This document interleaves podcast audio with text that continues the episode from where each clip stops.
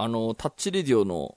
構成作家であり、エグゼクティブプロデューサーであるデラさんがちょっと話したいことがあるということで、お。パーソナリティじゃない人から、ちょっと、喋ってもらおうと思うんですけど、ど、どうしたんですか？最近なんかあったんですか？最近というか、あの、今年の夏に、あの、自転車のイベントがあってっていうのは、このラジオの中でもうん。お伝えしてたと思うんですが、うん。はい。あの、す結論としては、あの、途中でリタイアしたんですけど、うん。はいうんえっ、と、その顛末をですね、あの、知り合いからですね、あの、ポパイの、雑誌ポパイの、あの、うんコラムにしないかって言われて、それそれを、それを、えっ、と、書くので、載ったら見てくださいという。え？なんか、なんかそういういろんな、こう、経験を持ってる人が、こう、出版社に面白がられて本とか出していくもんね。確かにね。まあ、あの、なんか海外通信みたいな、あの、なんか本当後ろの方についてる、ああれですけど、あそれぐらいのやつなんですけど、ちょっと書くあ。ので、そう、実際その自転車レースの、こう、リタイアするまでみたいなのは、なんかちょっとこう、ブログとかで見る限りでは、あの、こけたとか、そうそうそう。その話を聞きましたけど、その、どんぐらい悲惨だったんですか？こけた？こけたのにずっとその後も漕ぎ続けたんですか、うそうです、そうです。あのーざっくりイベント全体を言うと、だから、ロンドンとエジンバラっていう、えー750キロある距離をい5日間で往復するっていう、往復か。あのー往復レース、レースというかレースじゃない、時間競うわけじゃないんで、うん。あのはいはい。完走を目的としたイベントなんですが、うん。うん初日でですね、あのー自転車で転んで、うん。で、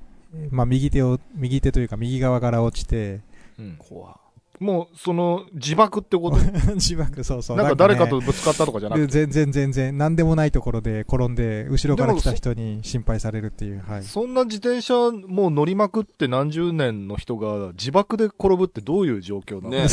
慢心があったじゃないスマホ見てたじゃない いや、えーっと、なんか、自転車、もう長距離だから、あの、うん自転車にいっぱいこうバッグを取り付けるわけですね。あの、うん前にも後ろにうん、もちょっとした食料入れたりとか、うんそういうい、いあの、防寒着入れたりする。それが、ちょっとあの、ガタついてたんで、ああ。うんそう、ガタついてる時点でこいつ素人かって話なんですけど、その海外からするまあと。確かに。そう。乗る前になんで確かめないのとか、それを、こう、訓練の上ね、あの、バトルトゥルーフした上で、OK だったやつしかうんつけてないのが常識の世界で、なんかガタつくなっていうのがあって、で、それを走行しながら、なんか、直してたんだ。直そうとしたら、あ しかもそれ、前の、あの、ハンドルにくっついてるバッグだったんで、うん。ハンドルを自分でと取られて、あーありますね。そのバッグをグイってやって、そう、グイってハンドルがぐにゃってなってそうそうそう。そしたら、それはそうだよってういうそうそうそうそう。外から見るとね、それはそうだよっていう転び方をするね。そうでよよりによって街中で転んだんで、本当にもう。後ろから、そう、通り過ぎる人たちにも心配かけられつつ、急に転んだ人みたいな感じで見えてるね。そうそうそうそう、急に転んだ人に見えるっていう。確かに。え、じゃあ街中だったらこう、助けも入ったんじゃないの？なんか大丈夫みたいうんと、まあだから本当にみんな助け、結局一人一人のレースで、あの、イベントではあるんですけど、まあ、うんあのね、みんな仲間なのでっていうところで、助けてくれようとしたんですけど、なんな。か、もう、惨めさが、あったというか、もう、本当に胸が痛いな。そう胸が痛い。で、それで、まあ、初日で、初日の多分150キロとか200キロとか、まあ、本当に10分の1ぐらいのところで転んで、はいはいうん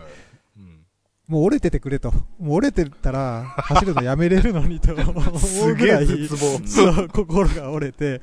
で、心は折れたんで、まあ、手は折れておらずですね、まあ、一応、力は入らないものの、まあ、自転車は乗れるなっていうところで、初日をやったんだけど、まあ、やっぱり2日目、3日目と、別にそれが原因ってわけじゃないんだけど、まあ、か過酷さがちょっと想像を超えていたので、へそう、もし手が折れてなくても、リタイアするかなぐらいの感じで、ー。やっぱでも手折れ大変なんだ。でそうん。で、あで、そうなんだ。転んだしみたいな感じで、はい、あのー途中で、これは今までの、点。デラさんの自転車ライフの中では一番その、こう、うん大きなレースだったり、その、まあ、その距離的にも未知の領域みたいな、その自分の人生の中での大きなチャレンジっていうぐらいの大会なんですよね。いや、うん、達成すれば本当初めての距離なんですけど実は1200キロっていうのを3年前に走ってるから、今回のてんのか。1500、そう、1200キロ、パリ、ブレストパリって1200キロ走ってるから、うんまあ、1500も、まあ、まあいけるだろうみたいな感じだったんですよね。あー。慢心が、慢心はありましたね。うね。ん。そう本当にそう。で、まあ結局、だから中間地点の750キロで、えーリタイアということなんですよ。いや、でも逆に言うと、その、怪我した状態からプラス500何キロ走ったわけだ。うんそうだね600キロぐらい走ったわけだ。そうそうそうそう。すごいな あいつ怪我してたんだぞって言って伝説として語り継がれるレースかもしれないよね。いやーそうね。でもけ、怪我が、だから、本当にどこまでの怪我かっていうと、その時は、あの、折れてないし、まあいいやと思ったんですね。打撲程度で、まあ結構あの、あざとかはできましたけど、まあ打撲だろうと思ったんですが、1ヶ月経ってまだ、あの、ちょっと痛いっていう。あらららららららこれが、だから心配は心配なんですよね。俺折れてる病院行った方がいいですよ。ねその骨とか物理的な理由だけだったらあれだけど、実は神経をやってるとかさ、なんか、うんほっとくとどんどんまずくなるみたいなのだとちょっと心配だからね。確かに。病院行った方がいいです。そう、病院行った方がいいかもしれないカナダに住んでるまあ、カナダに住んでる人は、えーっと、日本人であろうが、ひょいと病院には行けるの？いや、金、超かかる。うん金超かかる系のやつなんで、あ、そうなんだ。あれ？なんかその、トロントはなんか、医療費がかかんないみたいな話いや、多分ね、し市民とか、なんかある程度こそりゃそうだろう。受け入れられてる人だと思うので、そうかそうか。そうじゃない健康を害すると、デラさんは、こう、いや、医療を受けら海外、れずに。海外、えーのね、海外旅行保険には入ってるから、まあ、それを駆使してっていうのも、まあ、できないことはないとは思うんで、はいはいまあ確かに。本当にどうしようもない、あの、例えば、急に歯が痛くなるとか、そんなんだったらなんとかしますけど、なんとなく日常生活はできるな、みたいなところで、うん。いまいち腰が重いんですよね、そこは。確かにな。へーなんかそう考えると、なんでしょう、日本に生まれた人が日本に住み続けるのって、こう、うん。こういいいことありますよね。病院にすぐピャって行けるとかさ。まあ、やっぱこう、うんコンビニ保険と言われる、その、えーね、えーいや割とそのみんなが等しく、その、ね、医療を受けられるみたいな国であるのはあるから、そので海外にもなんかあれだよね、それも最近結構やばいらしいじゃない？あら、そうなの？なんか病院受ける人が増えすぎちゃって、うん。あの、なんか、あれだよね、高齢者のこう負担率がちょっと上がるんじゃないかとか。なんか前ちょっともまかないうんそうそうそう、なんかなるほど賄いきれなくなるなりつつあるまあ、らしいよそりゃそうだろうな、人口は増えて、あ、増えてる、その老人人口がどんどん増えてんだから。そうね。それはまあそうなっちゃうよね。そうらしいです。まあ確かにな。まあこの話はいいとしてだ。え、で、デラさんのその何、えっと、ええ記事はいつ頃、あはいはいあの、そうね、あの、その話はちょっとまだ、あの、書いてもないので、書いてもないというか、あの、依頼、依頼だけ来て、あの、今から今日の話を踏まえて書こうと思いますこれ、ので。もしかしてなんか文章がつまんねえから乗らないとかそういうことになる まあ、そういう人いますよね。俺今度テレビ出るんだといかあ、、そうそうそうそそのそう本、ボツになりますそう漫画の原作やるんだとか言ったけど、なんかこう騙されてて。う。ドラマの脇役で出るからさ、とか言って、シーンごとカットされてたりする人。そうかもしれない。最後までやっぱ僕たちは見放しませんから大丈夫です。もしそうなっても大丈夫ですよ。はい。そう、幻の原稿としてね。もうそれでね、めちゃバズったりしたら本も出る可能性があるよね。そうね。頑張って、はい。膨らませます。はい。楽しみにしてます。ということで今週も始めます。はい。田代智和と、田淵智也のタッチレディオ。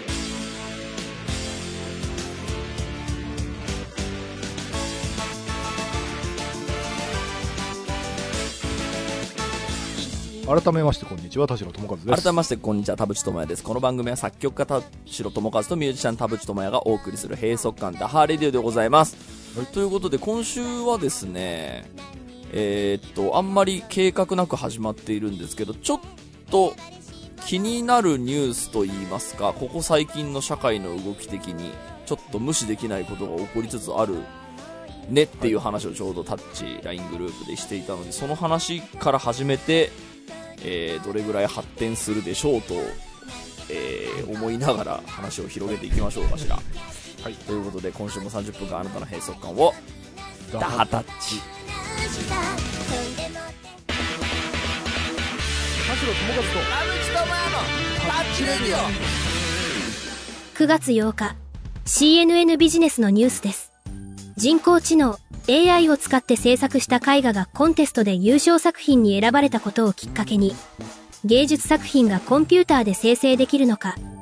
そして芸術家とは何かという論議が巻き起こっている。はい。ということでですね、ここ、もう1ヶ月ぐらいめちゃめちゃ多いんですけど、いよいよ AI が芸術の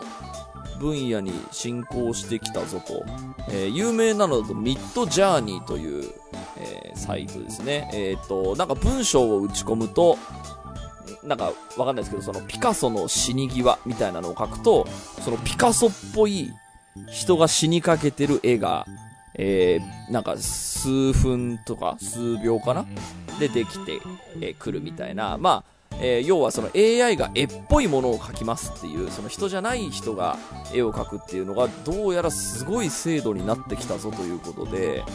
えーまあね、もう10年ぐらい前から言われてた、その機械に仕事が奪われるんじゃないかっていう、えーものがいよいよ現実のものになりつつあると。で、これはまああの絵の分野だけじゃなくて作曲にせよ、えー、なんでしょうかね、音楽以外だったらなんだ、えっ、と、まあ文章とかにせよ、まあ、あと、あれですよね、その、わかんない、TikTok とかがどうなのかわかんないけど、そのアルゴリズムでこの人におすすめするならこれみたいなのも、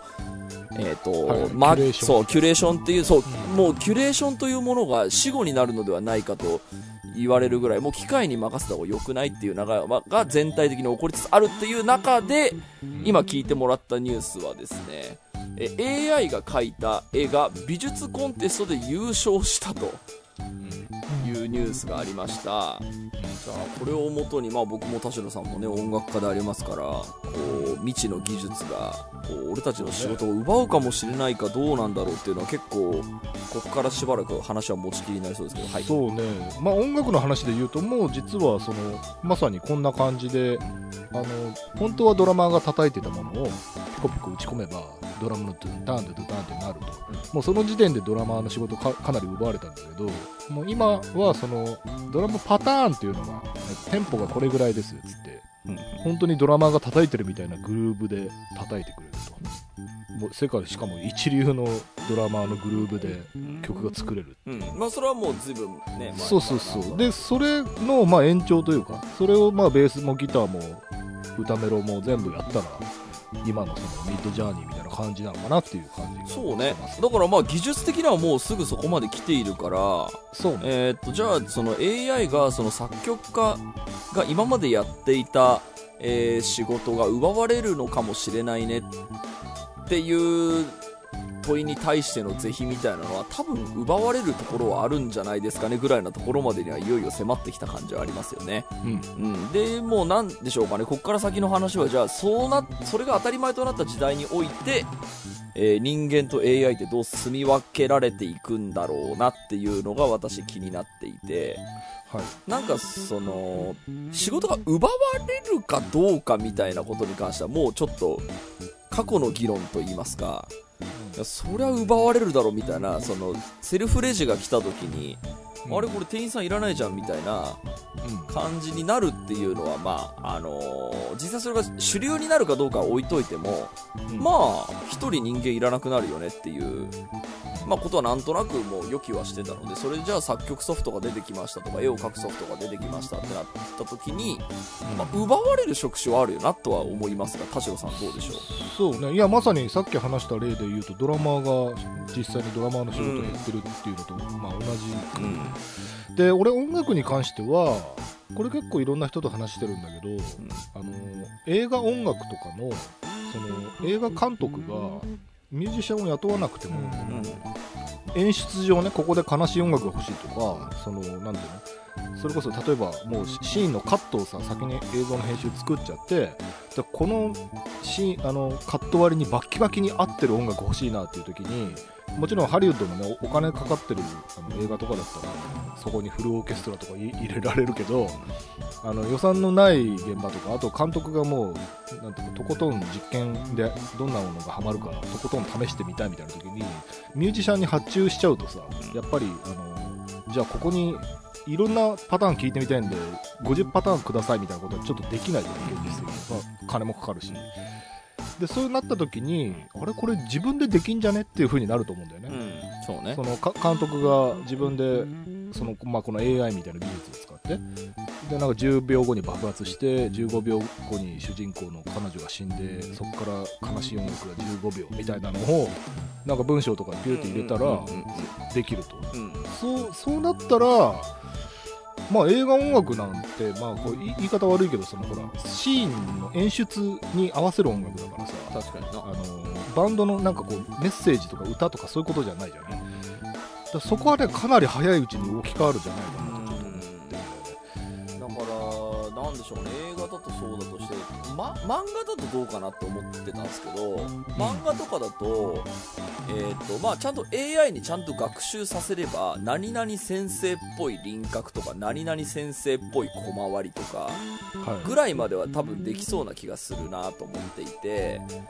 で、えーっと、それでじゃあその先生の仕事がなくなるかっていうとなくならないんだと思うんですよね。うん。うんで、えーっと、じゃあ何の仕事がなくなるかっていうとアシスタントな気がするんですよね。まあそうだよね、ん。そうなる。よあの、もともとその週刊漫画とかってその一人では絶対こんな 1, 1週間20ページも書けねえだろう。どうやってうん。成立させてんだっていうと実はもうな、ね、その10人単位でいるアシスタントの人が小回りから背景から書いてて先生は目を描いているだけっていうことがまあ昔からめちゃくちゃあったわけで、うんうんうん要はその他の人にそのアウトソーシングすることでこの週刊連載っていうその、えー無茶難題を成立させましょうっていうまあもちろんそうじゃないさあの漫画家の人もなんかいるみたいなんですけどだからそれ人それぞれだと思うんですけどまああのちゃんと目だけかっこよく描いてればあのこの人の漫画になるよねっていうのでアシスタントに任せましょうってなった時にこの背景とかがこれ AI に任せちゃったらとりあえずそれっぽいのできるよね。うん。えー、となるのは多分間違いないだろうなと思っているので、アシスタントさんの仕事はどうなのかなと思ったんです。けどでアシスタントにも2種類いて誰でもできるアシスタントとプロアシっていうそのうんあの技術技術ってあと信頼か。信頼とかがある人。この人と仕事したいみたいな、まあまさにそのこの人と仕事したいかどうかでしか多分バックマンで見たとこのクリエそうクリエイターの仕事って残んねえんじゃねえかなと思うんだけど。多分誰でもできる仕事はそれは取られるよなとは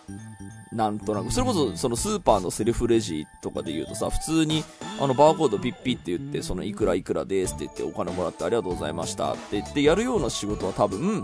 えーっと機械に置き換わってもいいと思うけどこの店員さんがいるえースーパーだから行こうみたいなその人間に寄ってくるみたいなことに関してはなんかあんまりそこまで大幅には変わんないような気はしていてそこでちょっと僕の中ではあの分かれるだろうなと思っていてで分かれるってことはどういうことかっていうと多分間違いなく奪われる仕事はあると思うんですよね、はい。うん、だからここが悲しいと取るかいやーなんか 楽になってよかったなってなるあのそうね。もちろんだからこれをちゃんと便利にというかあの有用に使える人たちも当然現れるからそこでまたさらに格差が広がるとは思うんだけど俺これ話でね結構ネットでいろんな人が議論してる中で、えー、と見つけた画像でねうん。ちょっと紹介したいのが2030年頃に AI やロボットなどに置き換わる可能性の高い職業をパーセンテージで分けてる図があって、でその90%以上ってまさにその今レジ係、えー、と一般事務員とか銀行窓口とかはあの人間じゃなくていいんじゃないかみたいに書いてあるんだけどこれ面白いのが10%以下っていうところにえ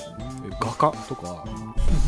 あのアナウンサーとかがあるのね。アナウンサーなんて0.7%って書いてあるんだけどでもその反論してるというかその議論の中でねこれでも逆じゃないって、うん。その実際今置き換わ AI に置き換わってるのって画家とかアナウンサーじゃんってまさに。うんそのでもレジ係とかってその今さっきの田淵君の例で言うと、うん。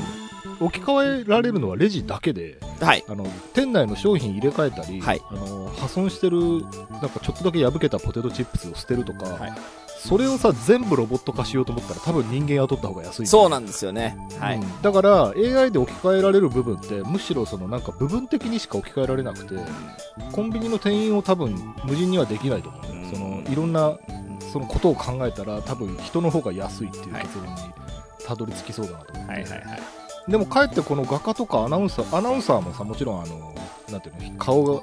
いいとかさ、うん。なんかそのその人の喋り落ち着くとかいろんなものあると思うんだけど、もうちょっとあの発音が自然になったら、うん。ラジオアナウンサーっとかは多分置き換えられる。と、はいはい、そうね。で最近あのひろゆきメーカーっていうのがあってさあのはいひろゆきさんの。おしゃべりひろゆきあそうそうそうそう、ねあれね俺ちょっと遊んでみたけどね、うん。いやすごい。すごいね。あの、文章を入れるとひろゆきが読んでくれる。そう。でね結構ねうん精度いいんだよ。あの発音時々おかしいけどあのちゃんと言葉選びとかあの気をつければかなりうん。できる。そういうなんていうのかな。意外とクリエイティブな方が置き換わっていくそうですね。ってる気はするさっき田代さんが言った、えっ、と、AI ロボットに2030年までに置き換わる可能性がある仕事っていうので、えっ、と、10%以下の可能性だと、お取って変わられないっていう仕事は、画家、数学者、小説家、看護師、理容師、工業デザイナー、ケアマネージャー、アナウンサー、内科医、学校カウンセラー、中小企業診断士、精神科医って書いてあったんだけど、実はここが奪われつつあるんじゃないかって言われると、結構まあ合点はいくんだよな。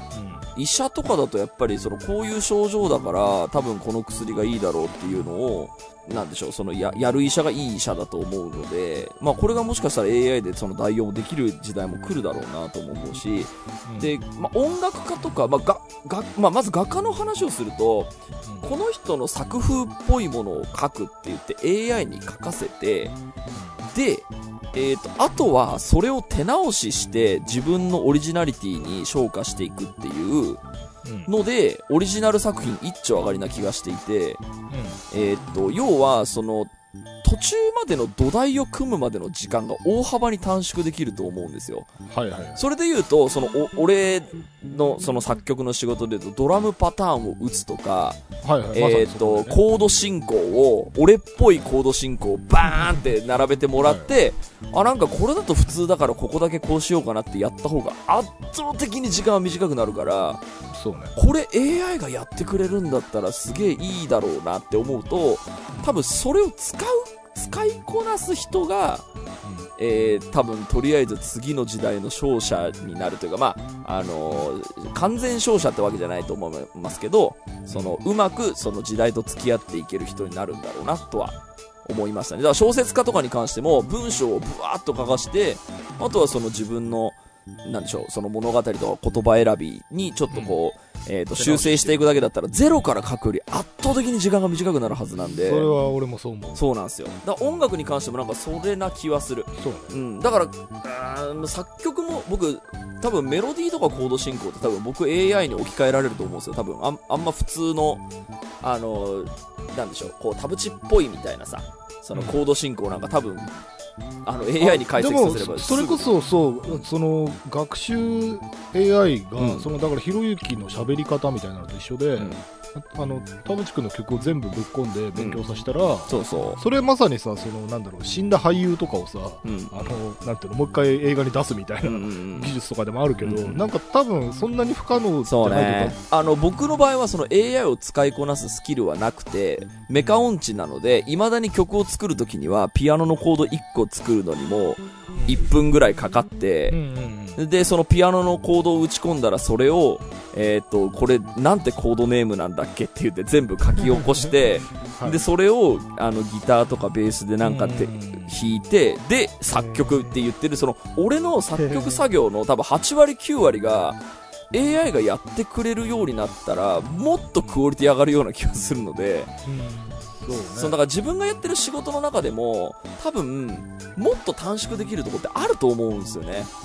うんだからその、そうそうそうですよ、絶対。だこれを使いこなせるようになった方がいいんだろうけど、メカ音痴な俺どうしようかなって思ってる。あのそのさっきのさなんか信頼してるからこの人に頼みたいみたいな話をちょっとも戻ると、あのエンジニアミックスとかレコーディングのエンジニアさんがねそのやっぱりミックスが今その AI ミックスみたいなのがさあって、うんそのプラグインにあのバラバラのトラック入れたら、でこんな感じのサウンドにミックスしたいなみたいな感じにすると、なんとなくこんな感じじゃないですかっていうのを出して、うんうんうんまさにその土台を。やってくる。うん。でその例えば膨らみすぎてるベースとかあのなんかうるさすぎるギターとかのなんかいいところをこうカットしたりあのうん。膨らましたりとかしてくれてなんとなくバランスよく聴かせてくれるとでそこから手直しすればもちろんあの簡単。だからあのアマチュアの人は多分そうするし、でん。逆に今もうすでに一流の人たちはその作業自体がもう早いからすでに、あのうん。なんかそんなに困らないというか、はいはいはい。多分それを使ってるんだったら自分でやっちゃった方が、あのうん早いし理想通りになるからみたいな、うん。多分人のミックス手直しする方がめんどくせえよっていう方が多分先に立つと思うね、はいはいはい。で問題はそのこれからそのまだ経験とか技術がなくて今専門学校の生徒ぐらいでこれから世に出ようっていうエンジニアはその経験を積めるんだろうかっていう問題があってそうですね。だから大御所は生き残れるけどその AI ミックスっていうのがかなりもう85点を叩き出すっていう世界の中で人間が86点以上じゃないと雇われないっていう状態になった場合に新人は出てこないよなっていう。そうそうそう。ここの、あの、置き換わる可能性のポイントも、なんか、もう、はっきり言って画家として食えてる人って何人いるんだっけみたいな世界じゃないですか。だから、なんでしょうね、この置き換えてる画家のうち、本当のプロって何人だろう、実は5%ぐらいしかいないんじゃないのみたいな、なんか、はい。そうそういう数字の気がするな、小説家もあのホビーでやってる人と、本当、プロ小説家の割合で言ったら、プロは2.4%しかこの世にいませんみたいな、そもそも実は、なんとかっぽいっていう、その AI に想起させられるレベルの人が、実はこの世の中に、すでにこのぐらいの人数しかいないっていうのしか、ここに入ってなくってっていう気がする。なんか本当にもう、今田代さんが言ったみたいにあの85点以下の要はし若い子が育つ環境はほぼほぼないよねっていうまっとうな意味で使わずに画家になれる人はもう最初から超超狭き門なんだしみたいな、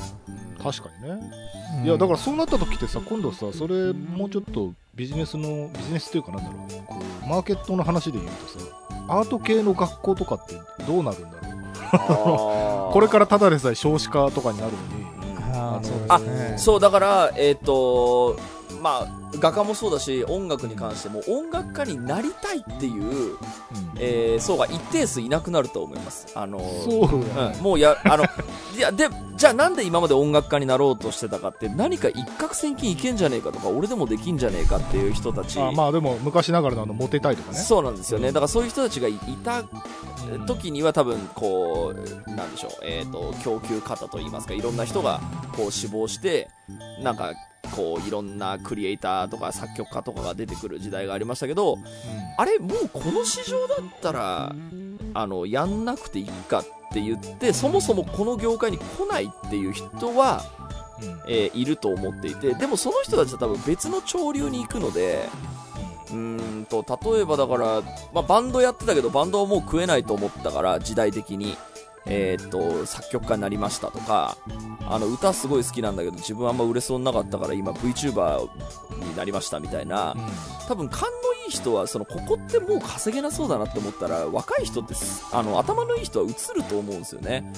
うん。で言うとそのさっき言ったその若い子が育たないんじゃないかっていうことに関してはうまくやる人が出てくるっていう気がするので。まあまあそれは当然ねそのトップそれはでもある意味どどの世界でもどの年齢でも、なんだろう。ごく一部の人だけがすごいっていう話で。いやだから僕も あのこれは別にあのドーンと構えてるつもりはなくてめちゃめちゃ戦々恐々としてるしめちゃめちゃ悲観的に思ってはいる気持ちもあるんですけど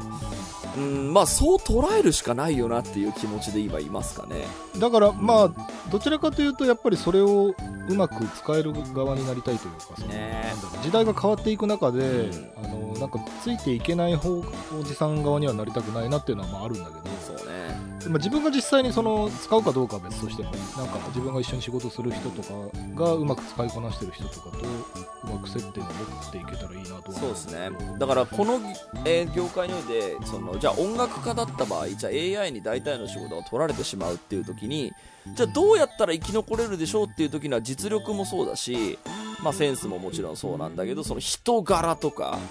そのコミュニケーション力とか、うん。あのーその、えー、とスキルが何か1個あれば生き残れる可能性は高いと思うんですよね。うん。なんかそのみんながその AI で楽したいって思ってるわけじゃなくて人と仕事したいっていう人は一定数いると思うんですよね。その映画作りにせよ音楽作りにせよ。うん。なんかその AI に任せりゃいいじゃんっていうのはまあ仮に正論だとしても、いや、でも誰かと一緒に仕事するの楽しいんだよな、みたいな人たちって、俺あんまり、えっ、と、パーセンテージ的には減らないような気はしていて、だから、えっ、と、なんでしょう。メメジャーレーベル系の、そのお金がまあまあある市場の場合は、そんなにすぐ、あれ AI の方が楽だから AI にしちゃおうよって、あの予算が逼迫してないから多分あんまなんない気がするんですよね。だ逆にその予算が逼迫してる、その、あれ前田代さんが言ってたインディー映画で、えー曲書く人がいないとか曲、あはいはい作家に発注すると超金かかるみたいな時は AI でいいじゃんって言って、その予算がないことによってこれが AI が出てきたことで、えー助かる助かるみたいな感じにはなると思うんですよね。だから漫画も一人で描ける時代が来るだろうし、そうね背景とかねモブとかはまあだからあのーなんでしょう、えっと、へ変にそのリアリスト目線を気取るつもりはないですけど、昔その、ボーカロイドが出てきたタイミングで、今までバンドやってた人たち、バンドをやんないとバンドが組めなかった人たちが一人でできるようになったんですよね。でそれで米津玄師とか、その、小若くんとかっていう、その、すごい天才とかが出てきて、バンドやるより一人でこれでできるかっつって、っていう時代は確かにあったので、まあだからそれの延長線上だなとも思うので、そうね。あとちょっとあの話すごい大きくそれるけどさ、あのゴーストライターっていうのがあるじゃないですか、はい。はいそのサムラゴーチさんの時に問題話題になった、はいはい。でまあ今でも多分その大御所の作家さんの名前出してるけど実はサポートしているお弟子さんみたいなのがいる名前が出てないだけみたいな話はまあ業界の中で聞くこともありりますけどもそこが AI に置き換わるっていう可能性もあるなと思っていて、はい。要は今まで実際にその作家さんは書いてないわけよ、うん。そもそも。そもそもう書いてないというか弟子にまあ任せてる。そうそうそう。弟子のそれこそその弟子が作ってきたものをちょちょいちょっと手を直してとか、まあ、監修ぐらいはしてるかもしれないけど。いやさっき言ったその漫画家のアシスタントさんみたいな感じ、あそうそうそうそうでそれで言うとなんか変な話その大御所の作家さんが、えっと、今までそのサポートしてるお弟子さんが例えば5人ぐらいいたものが、えっと、3人になって2人分が AI になるみたいな感じに、まずは置き換わっていくのかなっていう気はそうですね。でそうするとさそれ変な話その大御所さんはもうさすでに売れてたりおお金持ちだったりとかしてその人が単に楽になっていくだけでうん、そうね。その人の希少価値がますます上がるし、そう。で逆にそのサポートしてた5人のうちの2人そうね。は首を切られるわけだから、うん。やっぱりその2人はさじゃあどこに行こうか確かにそのゴーストラライターをやっていたから得られた経験っていうのは確かにあるわけで。そうそうそれこそまさに経それがや験がっぱな積めるくなっちゃところうよねっていうことですよね、そうなの。だから結局勝ち逃げみたいなそのなんかうん、強者がより強者になるだけの感じになっちゃうよね今ブランドが強い人が勝ち抜けるみたいな。そうな。でだからそこの時代の中でそのカウンターカルチャー的に一人で全部 AI でそのやってる個人クリエイターみたいな多分その新しいその潮流が出てくるような気がするので、で、その才能にはね、多分ね、注目が集まるんですよ。その、今その TikToker とかでめちゃめちゃすごい映像を iPhone 一つでやる人とかさ、はい。あのを、自分でその趣味で TikTok で発信してたら大企業から話があって大企業の、その、こう、デジタルグラフィックやりましたみたいな人たちとか、っていうかその才能があれば多分声はかかるとは思うので、うーんと、まあ、その、いわゆるお弟子さんになれば、何年か修行したら、えー、こう、成長できますよねっていうのは、多分狭き門にはなってくるけど、その逆に、この AI を使いこなせばとか、TikTok でこうやってマーケティングすればとか、新しいその、えっ、と、昇格がある人たちが、えっ、と、勝ってくるだろうなと思う。と、これはもうだから今までのその常識が通用しなくなるなと思っているので、そうだね、うーんと、そこにじゃあ、俺とか田代さんが切り替えられるかっていうと、うん、まあ、とりあえず今のまんまでなんとかなってるし、いっかって。いやいや、だからその、どのくらいうん。自分の、なんだろう、えっと仕事にこう、ん。取り込めるかっていうのは、うん。あの今後、その課題ではあるんだけど、うん。テクノロジーにさ、我々だってついてってないわけじゃないじゃない、そのいわゆるその本当にもう、そういうの分かんないからって言って、もう全然スワイプとかできないおじいちゃんみたいな感じではないわけじゃない、だからその別に手に入ればいじるだろうし、うん。なんか必要であれば触るあの取り込むだろうから、うん。そんなになんかそこは心配してないんだけど、うん。むしろそのなんていうのかなそのあその使い方は気づかなかったわみたいな、その使い方よく思いついたねみたいな発想力の方がなんか問われるそうそうだと思います。気がするんだよ、うんだからそのもしかしたら例が違うかもしれないけどアニメーションを一人で作る人が出てきたじゃないですか。はい。鷹の爪団とか松尾のアニメとか、うんうんその一人で作る人あとジャンクヘッドか。そのうん。ジャンクヘッド。堀さんとかその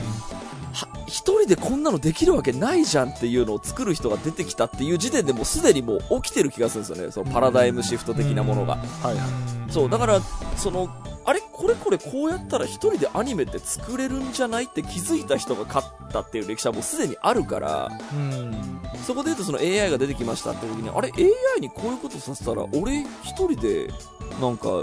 映画の劇版できんじゃねえかみたいな感じに人がなんでしょうそのこれはまあ悲観的な意味でもあるけどなんでしょう。あの無理やりポジティブに考えるとするとっていう目線でもあるんですけどうん。やっぱ勝つ人は勝つ気がするんですよね。でそれはだから若者のその未来が全部失われたわけでは僕はないと思っていてそれをうまく使った人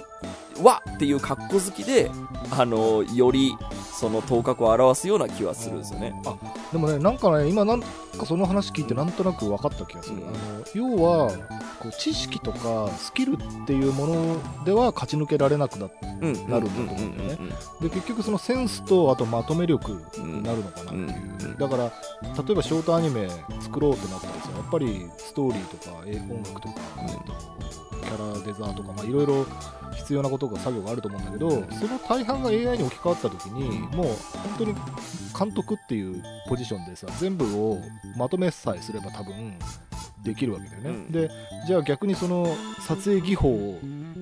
にこう特化するなんかカメラ学問とかを突き詰めた人とかがおそらくその置き換わっていくんじゃないかなっていう、その技術とか知識そはう、ね。AI ができますよねとかになってきちゃうと、うん。その専門技術とか専門知識みたいなものが置き換わりがちなのかな。でそれを全部総合的に俺カメラのライトのこととか何も分かんねえけどどのタイミングでストーリーが進んだら面白いみたいなセンスだけはあるっていう人が技術的な部分は全部 AI にやらして最後まとめだけやると。それで一つの映画作るみたいなことはなんかできる気はする。そうね、だからこの感覚が、えーっと現代の若い子たちと一緒なのかどうかは分かんないけどそのいわゆるクオリティの高い知識とかクオリティの高い技術音楽だったらこうやって録音したらこうやって金かけたらめちゃめちゃいい音になりますよっていう知識は、えーっとなくなっていくかもしれないなというあの懸念はわ私もめちゃめちゃあります。そうね。その映画とかに関してもこれだったら映画一人で作れんじゃんってなると、うん。すごい撮影技法とかすごいカメラマンをあの雇わないとかうんっていうのになるとその、ね、そもそも映画の作り方っていうののこのなんか、ね、50年100年ぐらいある技術によってい今んとこ一番なんかこうすごいこう映像技法みたいなのがあるとしてもなんか、えー、とそこに行き着かないで売れるもの作っちゃう子たちが出てくると、まあ、技術は失われるよなっていうのは音楽に関しては僕すごく思うかな。あの今その日本で売れてる音楽が全部金かかってあのめちゃくちゃいい音かっていうと全然そうじゃないじゃん。世界のことは俺あんま知らないけど。全然ああののでも、うんむしろさそれで言うとあのギターアンプとかがさ要はヴィンテージギターアンプをシミュレートしましたみたいな感じアンプシミュレーターがあのめちゃくちゃいい音を鳴らすっていうのがさあれはうん。本来はそのヴィンテージアンプとん。それに適切なマイクを立てるっていうエンジニアさんと、うん。いろんなそのノイズをななるべく減らすための工夫をケーブルとかに工夫をこなすみたいな技術屋さんとあの何人かがいないと取れなかった音がそのアンプシミュレーター通せばその音が出るっていううん。もうその時点で3人くらい仕事を失わそうですね。だからもうだいぶ置き換わってはいるね置き換わってはいるような気がしますよね、うんだこの状況をどう捉えるかっていうことに関して。どどうですか？結論を言うと田代さんこの状況を どんなスタンスでどんなポジションで？あのだからねちゃんと俺はそのなんかおしゃべりひろゆきメーカーとかは遊んでみてるしミッドジャーニーとかも遊んでみてるしなんかそのであとやっぱりそれのタグあのハッシュタグを追っていくと、うん。あのすごいいいねとかがついてるやつはやっぱりちょっと発想がいいんだよね、うんうんうんああその使い方思いつかなかったわみたいなあの使い方をしてる人たちがやっぱりそのバズってて、そこなんだよねさっき俺が言おうとしたのは。なんかそのセンスとかまとめ力っていうその技術をただ技術として遊んでるだけなのはそれはもうほとんどのその99%の人で1%あこの技術でこういう面白いことできんなって思った人がやっぱりその頭一つ抜きんでる感じ。その AI とかロボットに置き換わるのはもう当然として、そこに危機感を抱くんじゃなくて、うん。えっとその出てきた技術を俺だったらどう使えるかなっていう風に考えながら生きていくのが正解なのかなという風にぼんやり思ってます。そうですね。なんかそのこう新しいものをとりあえず面白がるようなこうスタンスは絶対大事だなと私も思っていてじゃあ自分がどうするの？AI を使いこなせた方がえーっといい仕事できるよみたいなまあそのこう意見とかがあった時に、なんか最近あの時代の流れに関してはまあもう老害と化してるのかもしれないけどもうなんかねいろいろ考えた結果無視するしかないなと思っていて。いろいろ考えた結果いろいろ考えるんですよ。いろいろ考えるの、その時事ネタとかでなんかその、こう、なんでしょう、こう、音楽がこうなったとか、その新しい技術が出てきたとか、その仕事が奪われるとか、なんか、今いろんなこう、一日中そのツイッターをこう、あの、調べちゃうみたいな、あ、なんかこんな時代になったんだみたいな、ひ悲観的なことすごくあるんですけど、まあその間ずっとこう悲観的な気持ちで見てるんですけど、まあ AI だけじゃないですよ。AI だけじゃない。あの、いろんな、いろんな時事ネタを見たときに思うんですけど、なんか最後は無視するしか自分の心の平穏を保てないんじゃないかなと思っていて、心の問題ね確かに心の問題フォーカスするとちょっと違うまたあのね、直視すると飽きる気がするんですよね。俺ここついていけないからもういいやってなりそうな気が。飽きるというかなんだろうな、切悲しみ？悲しみ、悲しみを背負って。だったら、もう今の目の前の仕事と、今大事にすべき仲間と、今まで持ってきたスタンスを、もう延命と言われてもいいから、一生懸命やるっていう方が、ちょっと肌に合ってるなって気はしました。なんかだから、でも、うん、それもそれでいいと思う、うん、だから若い世代からするとそうじゃないかもしれないんですけど、なんか、あの、その自分の今いる立場とか、自分のその仕事の仕方とかを考えたときに、まあ、じゃあ本当にお前の仕事が奪われるのかっていうと、あの、まあ別に、ここ別に数年では奪われないとは思うんですよね。ってなると、今の時点では無視するっていうのが一番、あの、まあスタンス気がついとしてはいい。た時には、気がついた時にはもはや、あ、そうそう。あの、そう、気づいた時には仕事なくなってるねって、あの、の織り込み済みで、あの、そういう立場を取ろうかなっていやなんか俺はむしろそうじゃなくてやっぱりさ最初の方に話したうん勝ち抜け組っていうふうにもう思ってるからだと思うよそれは今田淵君が二十歳だったら危機感をもちろんもちろん、そう、そうだと思います。あの、二十歳だったら多分危機感を抱いて。で、うんもう一個あるのは、さっき言った、新しく出てきた人をちゃんと面白がるっていう、はいはい要は自分にできないことをやった人を面白がって、なんならその人と仲良くなりに行くとか、はいそっちの方が俺多分肌に合ってんなと思っていて、確かだそこもだからアウトソーシングなんですよ。俺できないんだから勉強したって。にその若い子ができるやつがいると、そいつと仲良くしようっていう方はいが、あの、僕のそのサバイブ術としては向いてんじゃねえかなとはちょっと思っていますね。そうね、うん。だからまあまとめ役コンダクターそう、だからその AI なんてけしからんとか、その若い子は音楽を知らんって言って、その同世代の人としか仲良くしないみたいな感じで仕事をやってたら多分間違いなく俺の仕事は終わると思うんですけど、まあそうね。なんか新しい技術、新しい文化っていうのをちゃんと面白がるっていう、あの姿勢を外から見てもそう見えるようにあの持ってたいなとはすごく思います。あだから、あのーまあ、言ったら技術に投資するか、今持ってるリソースをね、資本を。で、うん。それか、要は社会資本に投資するかっていう話ですよね。自分、た田淵君の場合はもうコミュニケーションとか、その人脈にあのぶん回してしまえば、ひとまずは今持ってるものを最大有効できる、有効活用できるみたいな。そうですね。まあまあ、そこまでいくと、うんそのあんまりね、あの損得ね話になっちゃうから、ギスギスギスするというか、非常にあの嫌な資本主義の話になりますけど、あなんかあの僕もまとめじゃないけど、あのうん。思うのは、なんか、それこそドラえもんで、あののび太くんはバカだけど、道具の使い方の天才だなみたいなことをよくこういう文脈だと思いはい出すけどああいうスタンスですよね、まあなんか、あのそこのクリエイティビティがまあ必要でみたいな。うん。でここれはまあこれも逆に言うとすごい牧歌的な話でまあそういう時代もあったけどもはやのび太みたいに道具に触ることすらできないというかのび太自体も相当恵まれたポジションなのであれうんドラえもん。という資格に AI に触れることすらない触ることすらできないまま要は打席にも何も立立てないままいる人もいるっていうのが実はこの話の一番根っこの難しいところで要は先細り勝ち逃げも先細りなんですよね。でアシスタントになりさえすればっていうのもアシスタントになるための、えースステージスタートラインに立つにも実はもうそれなりに資本がいるという状況が実はありつつあって結局あのミッドジャーニーもねあの、まあ、ネットにつなげりゃそれなりにできるけどあれぶん回そうと思ったら GPU がいるみたいな、ねあまあそれなりにマシンスペック必要だったりするとなるといよいよそこはもう最初のスタートラインに立てるかどうかっていういやだってそれで言ったらそれこそねそのスマホとかパソコンを持ってるっていう状態で世界のトップ何パーセントみたいな話になってくるじゃん。そうそうそうそうそうそうそうそうだからそこが総取りしていくともうもはやなんか相当シそうだよねビアな話だから貧いしい国や地域の人たちはそのミッドジャーニーで遊んでないわけだからね。もうそうそうそうた端末がないから。そう。でより格差広がるそう格差が広がるってことだもんな。そうなんですよねまあまあそそっちの方面で言うとそういう話になるけどまあなかなかねいろいろ本当に拡散しますのでこの話題は。ねえだからちょっとここ数週間で本当にめちゃくちゃ出てきたから、あもう、うんあ変わったんだな世の中っていう感じはすごいひしひしと感じました、潮目が変わいやでもあれ本当にそれこそ僕も使いたいなとは思うんですよね。映像関係でねやってると、ああいうあの要はどこにもなんだろうなないけどうん。イメージカットは欲しいわけですよねこっちとしては、はいはいはい。そうわかるわかる。風景とか、はい。むちゃくちゃ撮るの大変な、はい。それこそクロエ・ジャオみたいなあの その夕夕暮れのむちゃくちゃ美しいシーンとかって、うん。相当粘って撮るんですけど、はい。あれが生成できるとあそうそうそういやワンねカット欲しいよなみたいな。あとカラカラあのカラコレっていうあの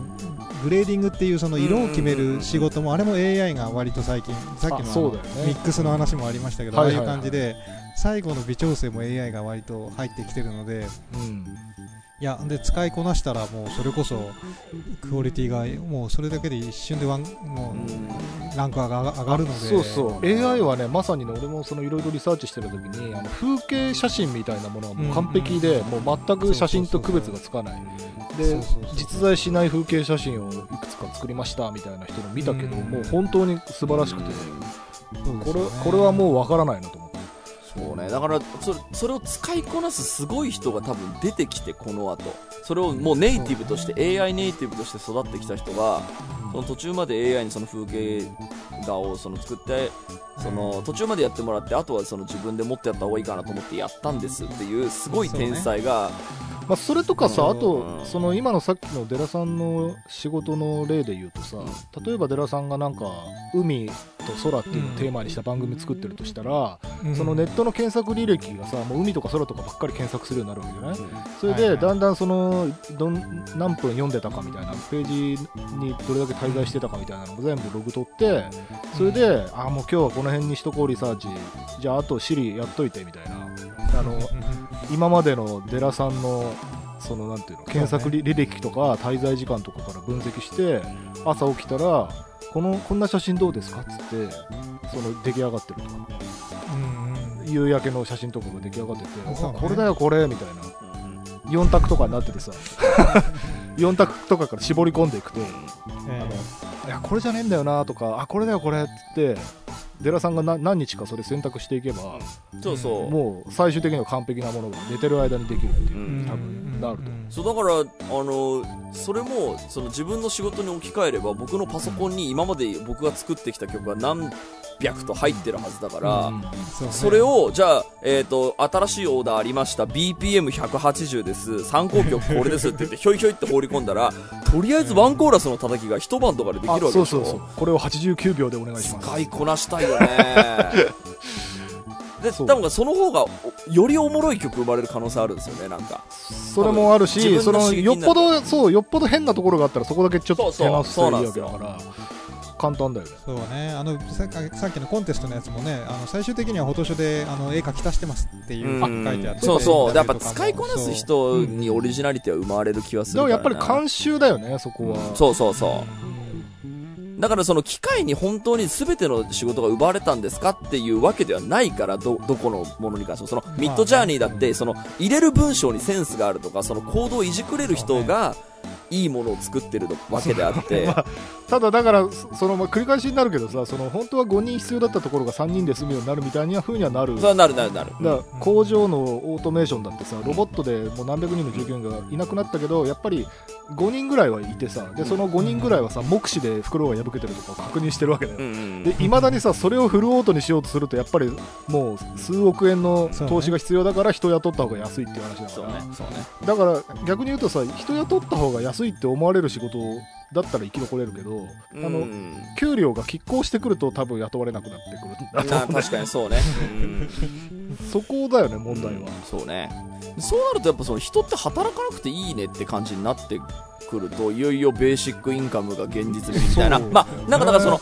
技術の発展とかその資本主義の発展によってその働き方とかって多分社会構造は変わってくるからまあ最適化すると信じて傍観するしかないっていう。でもね、この AI はね、かなりね、ディストピア SF に出てくるシンギュラリティみたいなのに、結構ね、ね。かなり肉薄してきてる気がするよ。ちょっととどめな感じはあるそう、なんかあの、回転寿司がロボット職人になりましたとかとはちょっと次元の違う、そうなんかねもっとかなり他業種が影響を受けそうなうん気はしてるんだよね。でそしたらどうするの？ピラミッドかなんか公共事業で作り始めればいいあるかもしれない。だからそうなると新しい隙間を縫う人が出てくるからね。さあ、ということで、な。はい。AI の話はつきますが、まあ出口は僕なくていいんだ、いいと思うんだよな。その、ここに対してだから、あこのトークの出口そうですね、うんで。出口はないので、ここで終わります。ありがとうございました。ありがとうございました。